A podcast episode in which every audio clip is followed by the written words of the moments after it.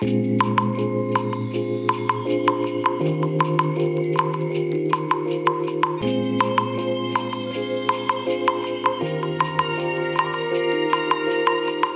い、おはようございます。本日はですね、11月27日月曜日でございます。車の中の気温は10.3度ですね。昨日と比べると1度ほど気温が高くなったかなという状況ですけれども、まあもう50歩100歩ですね。こうなってきますとね、えー単純にこの10度下回ってるか下回ってないかっていうね、まあその程度の差でしかないのかなというところですね。えー天気は曇りです。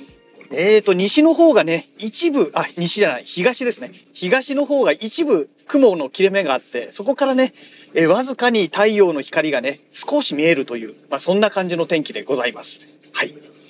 えー、まあそんなわけでね、えここ最近ブラックフライデーということで、まあいろんなお話、ねえ、まあ不景気だからというのもあるんだと思うんですけれども、いろんなものがすごいセールをやってますよね。まあセールをやってくれること自体は非常にありがたいんですけれども、ね、あの、お財布が追いつかない。お財布、お財布がってか、お財布の中身がね、全く追いつかないという状況がね、続いております。もう来月、サイバーマンデーなんてやってもね、もうとてもじゃないけどお金使えないよっていうね、まあそんな状況なんですけれども、えっ、と、またまたちょっとポチってしまいました。えーまず一つ、えっ、と、会社のね、防犯カメラ、え中国製のね、防犯カメラをね、もう10年ぐらい前ですかね、設置したんですよ。10年じゃ効かないな、もっと前かもしれないですね。えそれがね、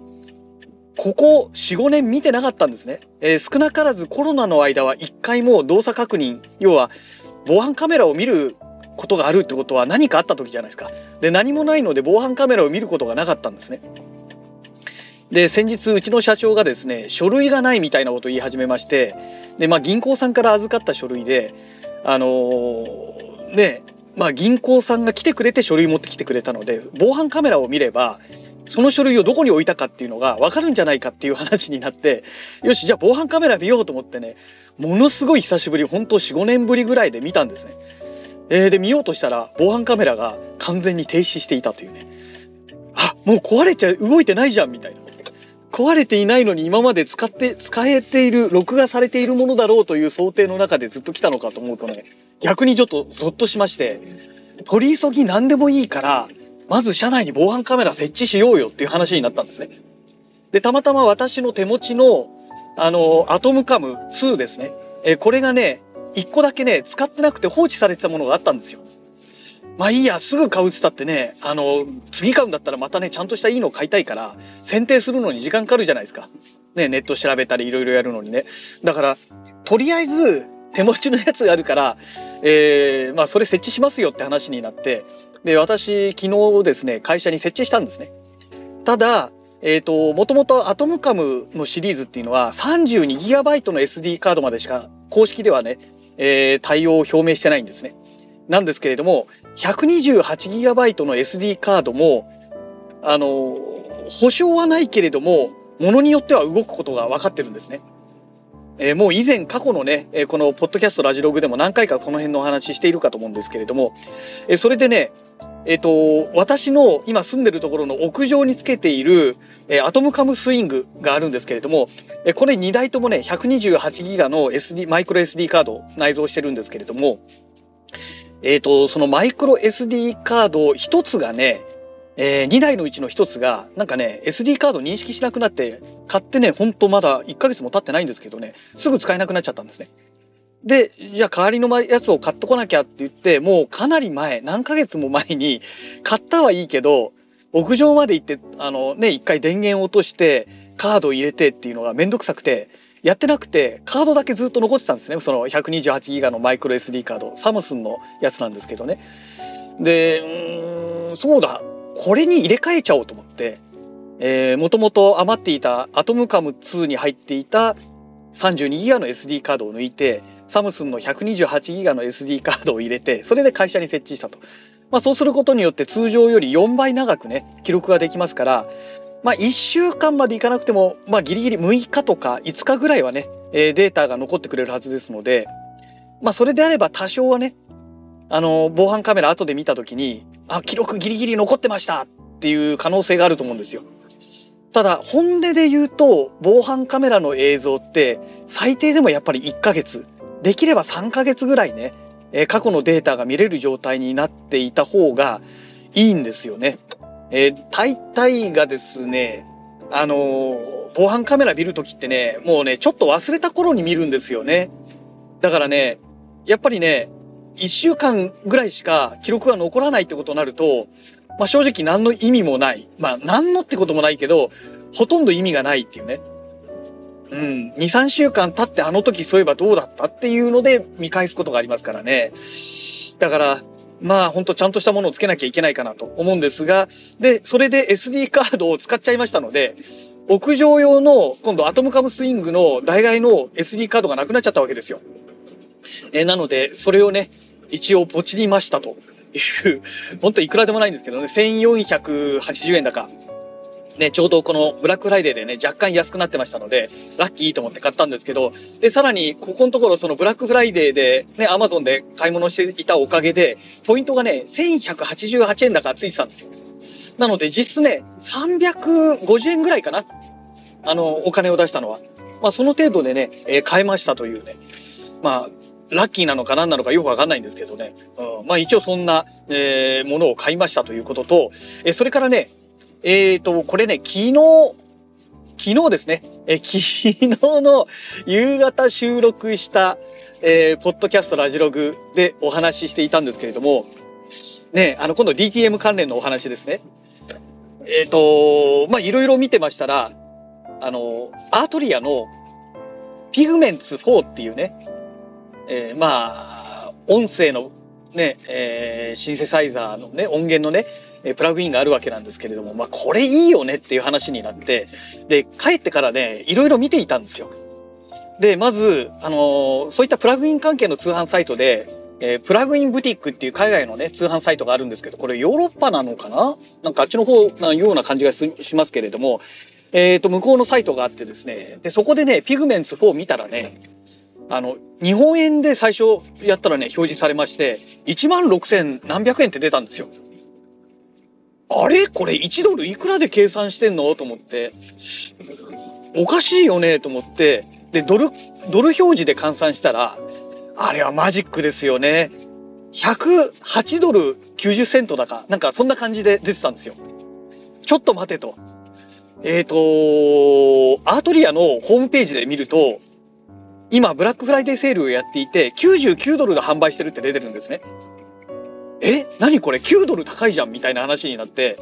いやいやいやいやいやよかった確認しといてと思って。でこれはないよねってことでまあもうプラグインブティックはそこで消えたんですね。じゃあ買うんだったらもうメーカー直販で買うしかないよねってなったんですけれどもさらにえっ、ー、とこのニュースそのアートリアのその商品のサイトではなくてえっ、ー、と、ニュースですね、情報更新のところの、あの、情報を見ましたら、日本円でね、9900円税込みって書いてあったんですよ。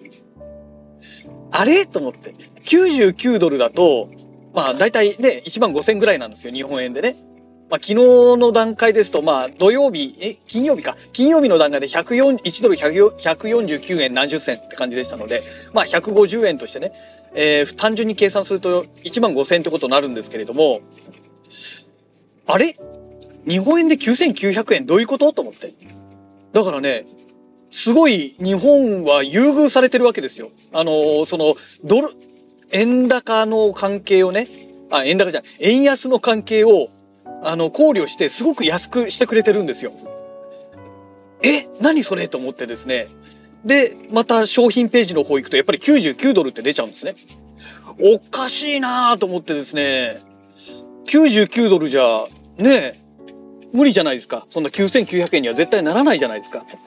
で、これどうなってんのかなということになってですね、その後ですね、まあいいや、とりあえず、あの、ログインしようっていうことで、メーカーサイトにログインしたんですね。その商品ページのところからですね。で、ログインしたら、69ドルに変わりました。出たよと思って、要は会員価格なんだね、これねっていうね。えー、ということが分かりまして、いや、よかったなと思ってですね、あれログインしないでポチってたら、ね、30ドル無駄に払うことになってましたよ。で、30ドルってことは、4500円ですかね。えー、そうですね。150円で見ますからね。4500円無駄にお金をね、払うってことに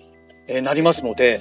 いや、これはか、ね、ちゃんとログインしといてよかったなと思って。で、まあ、あのー、69ドルで、えー、まあ、結論から申し上げますと、ポチってしまったんですね。えー、ポチっちゃいました。で、ポチったはいいんですけれども、